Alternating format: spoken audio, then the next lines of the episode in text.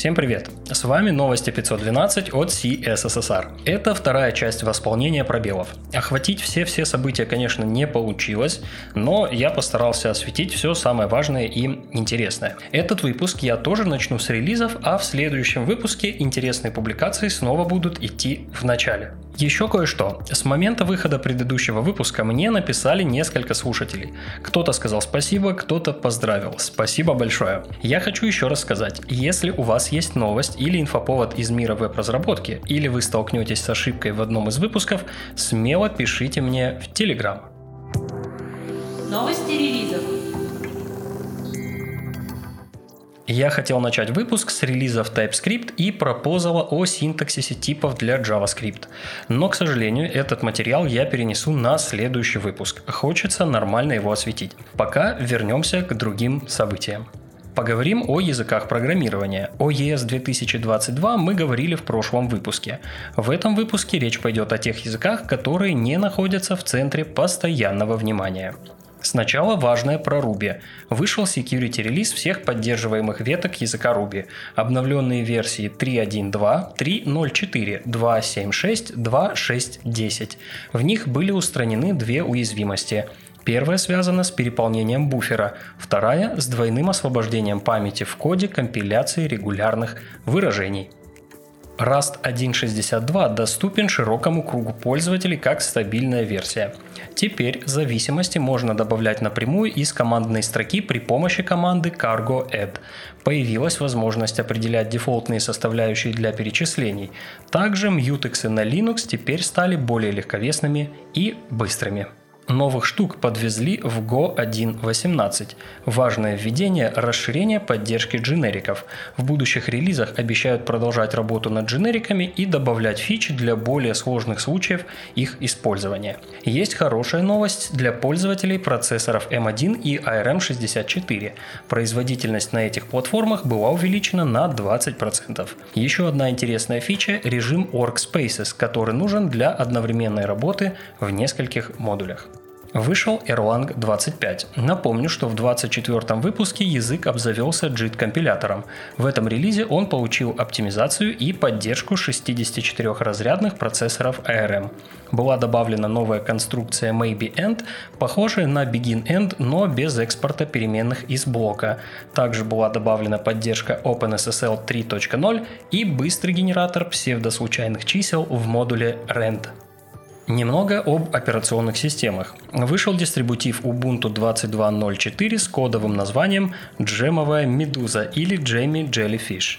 Этот выпуск – новая LTS-версия системы. Напомню, она будет поддерживаться 5 лет. Здесь вы сможете увидеть GNOME 42, обновление разных приложений, таких как LibreOffice и другие, конечно, новые версии языков программирования и других инструментов для разработки. Эта версия также станет первым выпуском с официальной сборкой для плат Raspberry Pi. Соответствующие обновления получили и другие официальные вариации Ubuntu.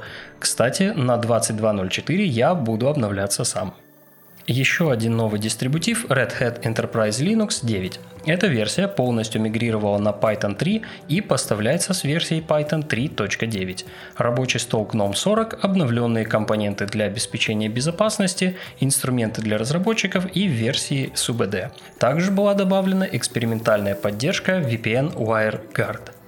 Пара слов о редакторах кода. Почти два года спустя вышла новая мажорная версия Vim. Vim 9 предлагает скриптовый язык Vim 9 Script, который похож на Java, JS и TS с поддержкой компилируемых функций. Улучшили поддержку LSP, добавили возможность открытия терминала во всплывающем окне и включили в состав версии набор цветовых схем. NeoVim тоже отметился релизом версии 0.7.0.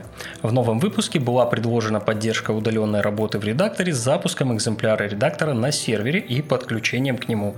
Также была прекращена поддержка Python 2.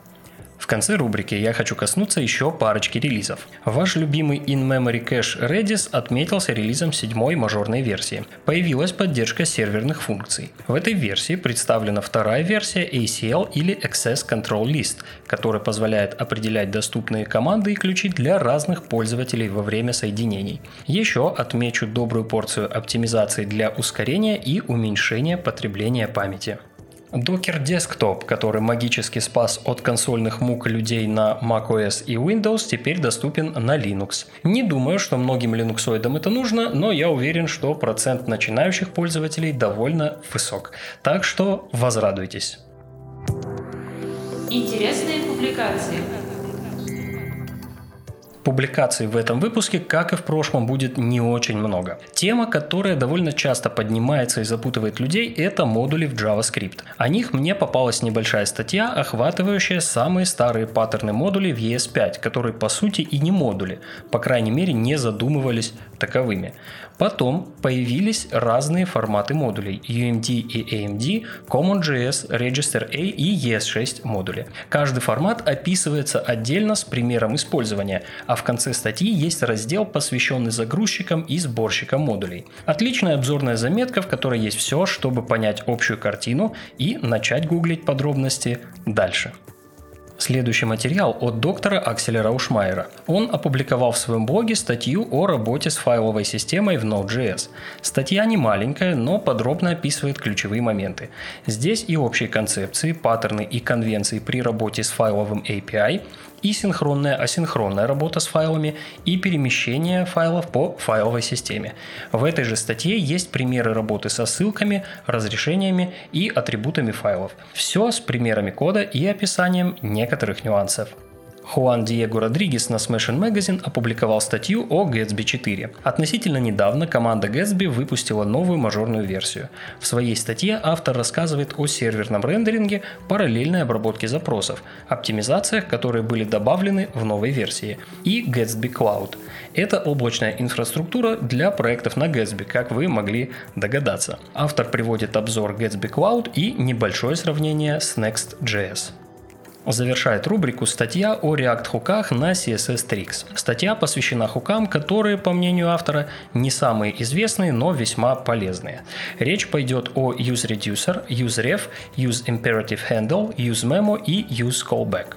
Я бы не сказал, что все они малоизвестны, но, тем не менее, в статье приведены подробные примеры описания юзкейсов и синтаксиса.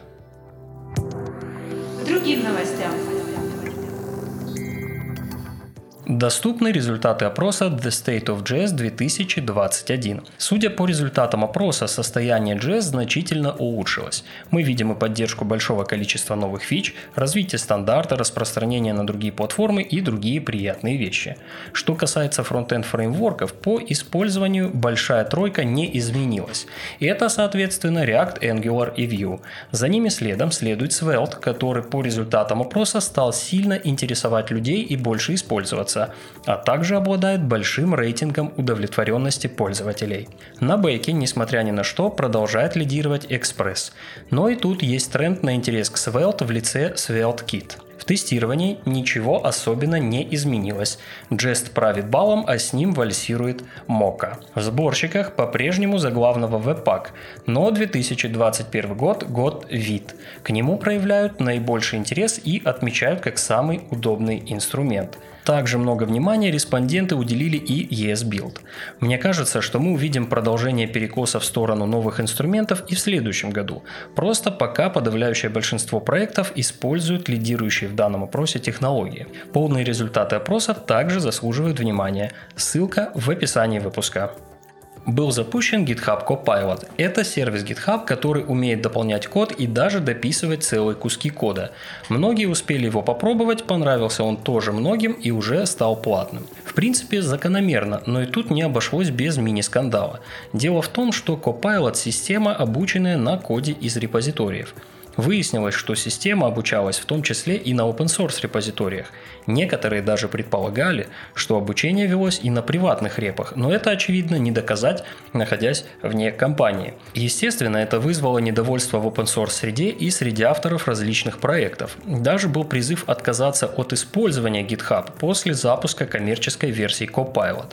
Microsoft, конечно, не считает, что были нарушены какие-либо интеллектуальные права. Честно говоря, я думаю, что, как и всегда, не недовольства просто останутся недовольствами без последствий для Microsoft. С покупкой GitHub компания стала практически монополистом в области хранения исходных кодов, чего еще мы ожидали. Тем временем технология показывает себя хоть и с огрехами, но весьма неплохо и многим нравится. Посмотрим, какое будущее ждет второго пилота. GitLab объявил о том, что заменит свою Web IDE на VS Code как дефолтный редактор кода на платформе. Уже подготовлен прототип интеграции и было принято решение не тратить время на развитие своего редактора, копируя фичи, которые уже есть в VS Code. Довольно здравое решение, на мой взгляд. Одновременно с этим не очень хорошая новость для любителей Atom. GitHub прекратит развитие редактора. 15 декабря этого года его разработка полностью прекратится. Чуете приближение момента доминации VS Code? Я точно чую. Но не все так плохо. Сообщается, что код Atom останется open source и, возможно, появятся желающие сделать свой форк. Все ссылки и сопутствующие публикации вы найдете в описании выпуска. Дальше, как я уже говорил в прошлом выпуске, мы вернемся к текущим событиям, например, к релизу Vite 3 или новому веб-фреймворку Ultra. До встречи в следующую пятницу.